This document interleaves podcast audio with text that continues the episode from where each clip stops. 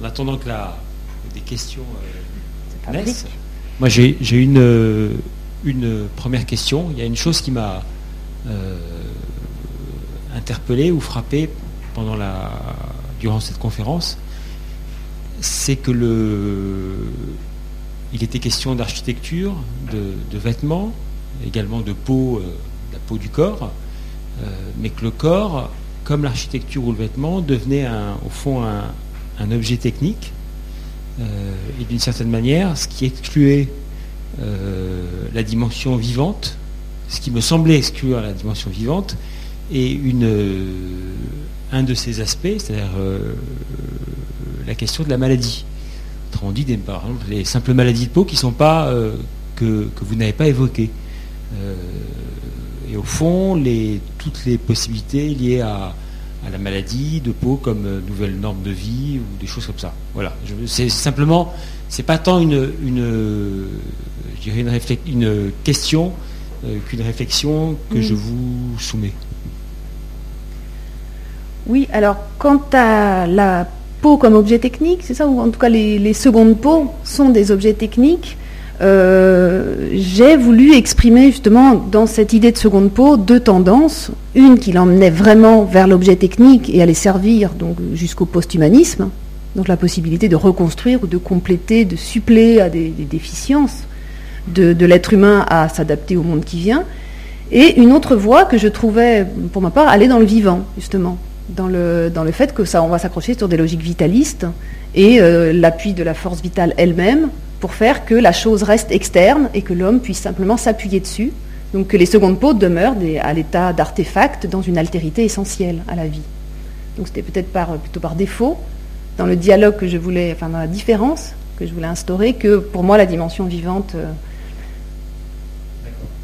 mais le, cas échéant, je, me demande, mais c'est vraiment, euh, c'est une, je, je pinaille d'une certaine manière. Mmh, euh, pourquoi, pourquoi la question de la, la la pathologie euh, n'entre à aucun moment en ligne de compte en tant que telle. Mais je, vous voyez, c'est vraiment un détail, hein, mais c'est simplement. Euh, bah, euh, hmm. alors en fait, quand je constate au début, moi, je voulais m'intéresser au second pot comme un phénomène quotidien, qui était devenu quotidien, parce qu'il m'interrogeait réellement. Hmm. je, même au début, ben voilà, vous voyez les gens qui passent là-bas. bon. Et c'est vrai que c'est en train de devenir une nouvelle façon d'habillement.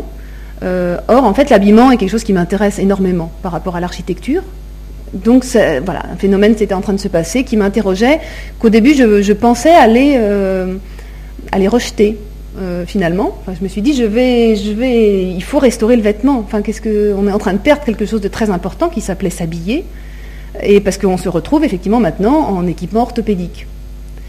Mais j'ai voulu m'intéresser quand même vraiment au phénomène quotidien. Donc je suis allée vers les prothèses, les réelles mmh. prothèses orthopédiques, mais elles ne sont pas tellement qualifiées de seconde peau.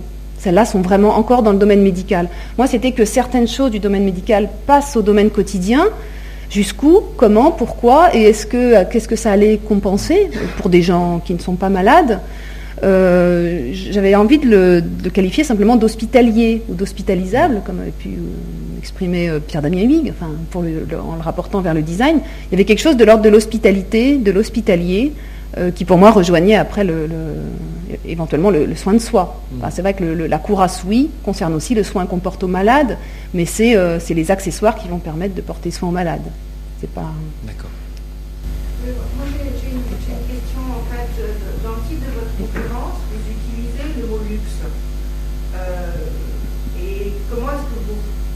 Vous arrivez, c'est-à-dire vous tombez sur vos pieds, comment vous arrivez euh, jusqu'au luxe euh, Qu'est-ce que c'est pour vous Comment se présente ce luxe?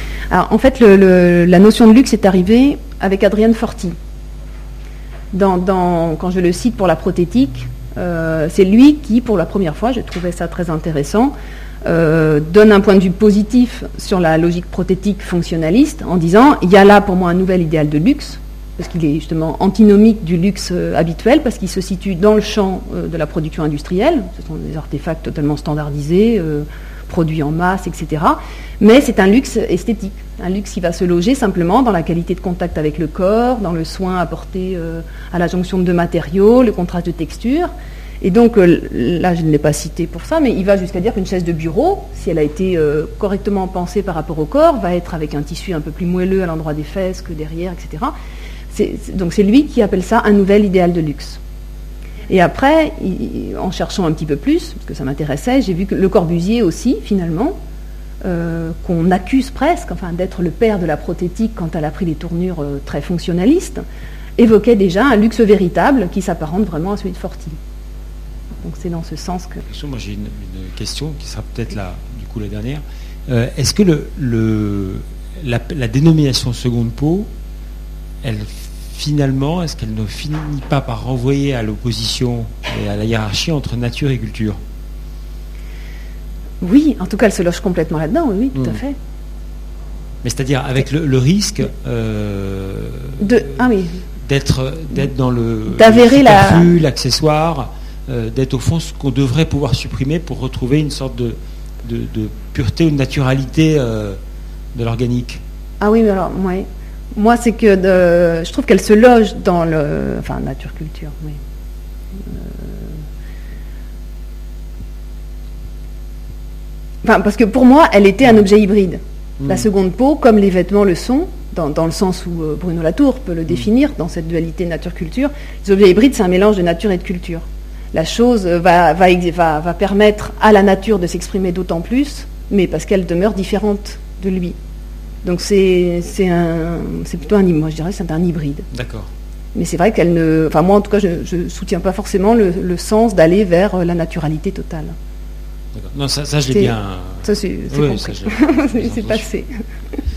D'accord. Moi j'ai encore une petite dernière question. Vous pouvez nous dire un peu plus ouais. de, la dernière ben, en fait, les, représentations, celle-ci et, celle-ci, que j'ai choisies pour commenter ce changement de paradigme qui n'est pas représentable, euh, Bruno Latour, Peter Sotterdich qui essaye. Euh, bon, c'est un travail d'une artiste, euh, de Voigt, si je prononce bien, qui, en fait, qui fait, enfin, ce qu'on voit là, pour elle, est une écriture ou une notation, la transcription de ses, de ses sensations par rapport à un endroit dans lequel elle se trouve, en fait, elle se donne des codes, donc c'est à la fois complètement réglé, elle se donne des raisons. Donc elle va dire, par exemple, je vais essayer de transmettre les sensations de la vue que j'ai par la fenêtre alors qu'il est 10h du matin aujourd'hui, que j'ai un examen de grec à rendre pour demain, qu'un oiseau vient de passer, qu'un enfant chante, etc.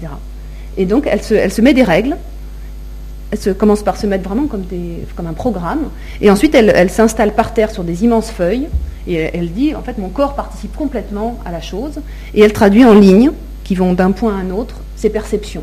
Donc pour elle, c'est comme si elle avait écrit euh, sa matinée. Elle avait écrit les perceptions de sa matinée. Ouais, c'est un, travail magnifique. Oui. moi j'avais une question ou une remarque. Vous n'avez pas du tout parlé d'interface à propos de la peau. Alors c'est une de ces spécificités, de ces qualités euh, vraiment euh, euh, identitaires, je pense. Et par rapport à la protection, la dimension d'interface va être lourde immense, hein, jusqu'aux écrans, euh, les écrans mm. tout ce qui nous entoure dans la vie quotidienne, pas seulement la vie, pas seulement l'architecture. Donc cette interface entre l'épaisseur du corps et puis la, la, la, communication de la surface de visibilité qui est la peau, c'est essentiel. Oui. En fait, c'est que la notion d'interface, euh, pour moi, est inclue dans la, première peau que j'évoque, la peau surface. Donc, elle a été beaucoup travaillée par Deleuze ou par Georges Tessot, parce qu'il a ramené lui à l'architecture, hein, qui a ramené euh, Deleuze et Peter Sotterdich d'ailleurs. Euh, par contre, c'est la peau surface en tant que média. Et c'est vrai que moi, j'ai essayé maintenant, dans le changement de paradigme, il y a cette idée qu'on va plus simplement être dans des interfaces dedans-dehors, que les choses sont beaucoup plus complexes. Et donc, c'est oui, c'est pour ça que la notion d'interface, pour moi, est contenue dans peau surface. Après, j'essaye de montrer qu'on va plutôt fonctionner par épaisseur. La limite n'existe plus vraiment, en fait. L'interface, justement, c'est pas le franchissement de, dépassement de la binarité et l'immersion dans cette complexité, dans cette épaisseur qui est aussi dans la peau. Oui. C'est vrai que dans le sens où vous le dites, mais c'est vrai que la notion d'interface telle que Deleuze a pu l'utiliser pour, euh, dans la théorie des limites, c'était plutôt l'idée vraiment d'une surface et c'est la, surface qui contenait la chose. Alors que là, je, voulais ouvrir une épaisseur. Mais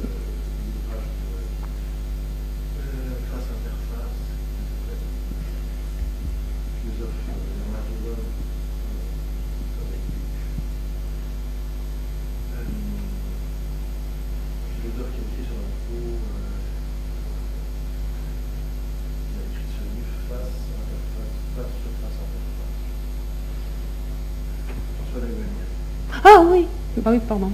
Rematérialiser aussi. Oui, oui, oui. Oui, oui. Oui. Plus encore la peau comme à la fois enracinée dans une épaisseur comme corps et comme surface. Non, c'est vrai que je connais pas, enfin je connais François Dagonier, je connais pas forcément cet ouvrage, mais euh, euh, oui, peut-être que c'est aussi intéressant. Oui. Euh, comment vous, vous dites qu'on est en train de changer de, paradigme, euh, qu'on est en train de. Enfin, c'est compliqué, mais comment. Euh, c'est une question un peu banale et compliquée en même temps, je suis navrée.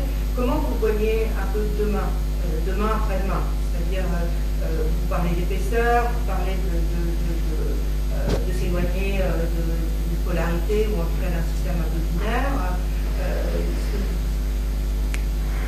Vous voulez pas me raconter un peu plus d'histoire ben, bon, cette histoire-là, c'est pas la mienne. Enfin, non, je sais, mais elle nous intéresse. Ah, ben, moi, je, voilà, ma, recherche se situe sur ce terrain-là.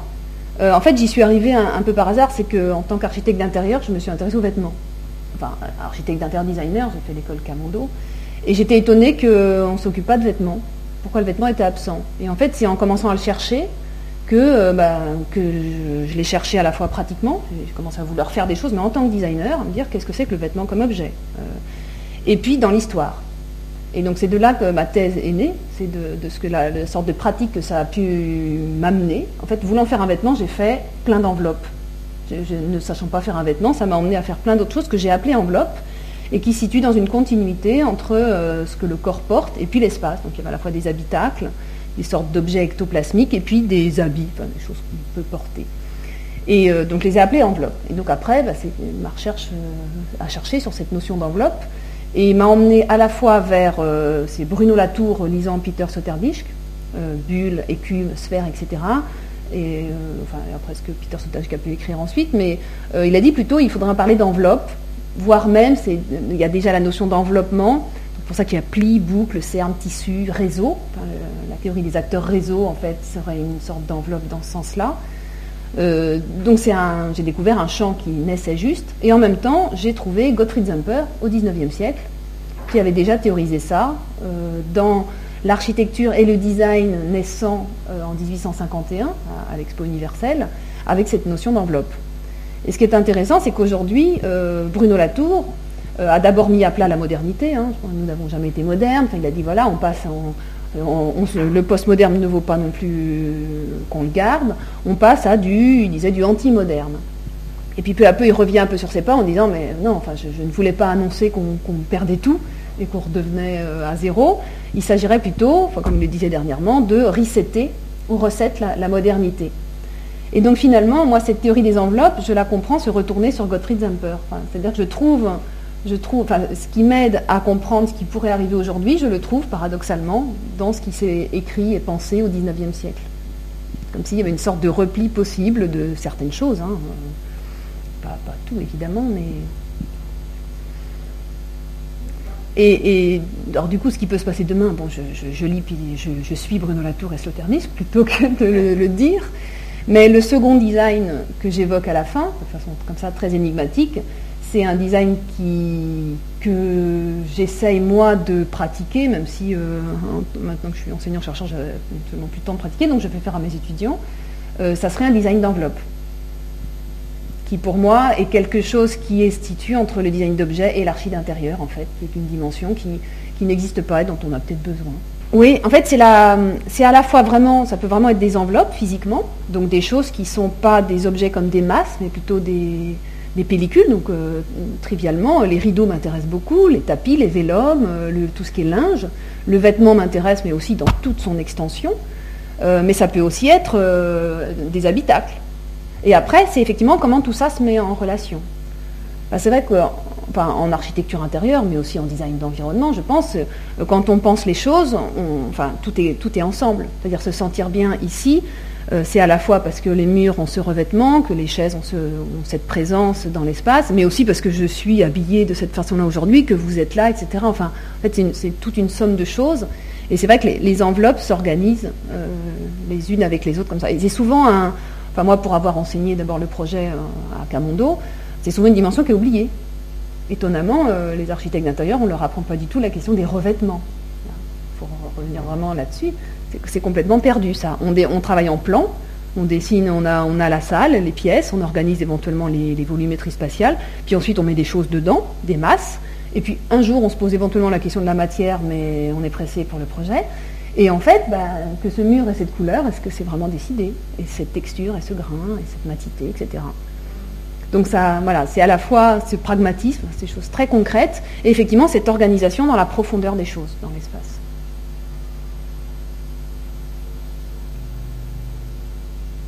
Très bien. Encore euh, mille merci pour cette remarquable conférence. Et donc on se revoit normalement le 24 mai euh, pour une conférence sur un tout autre thème, euh, à savoir le jazz et la mode. Merci.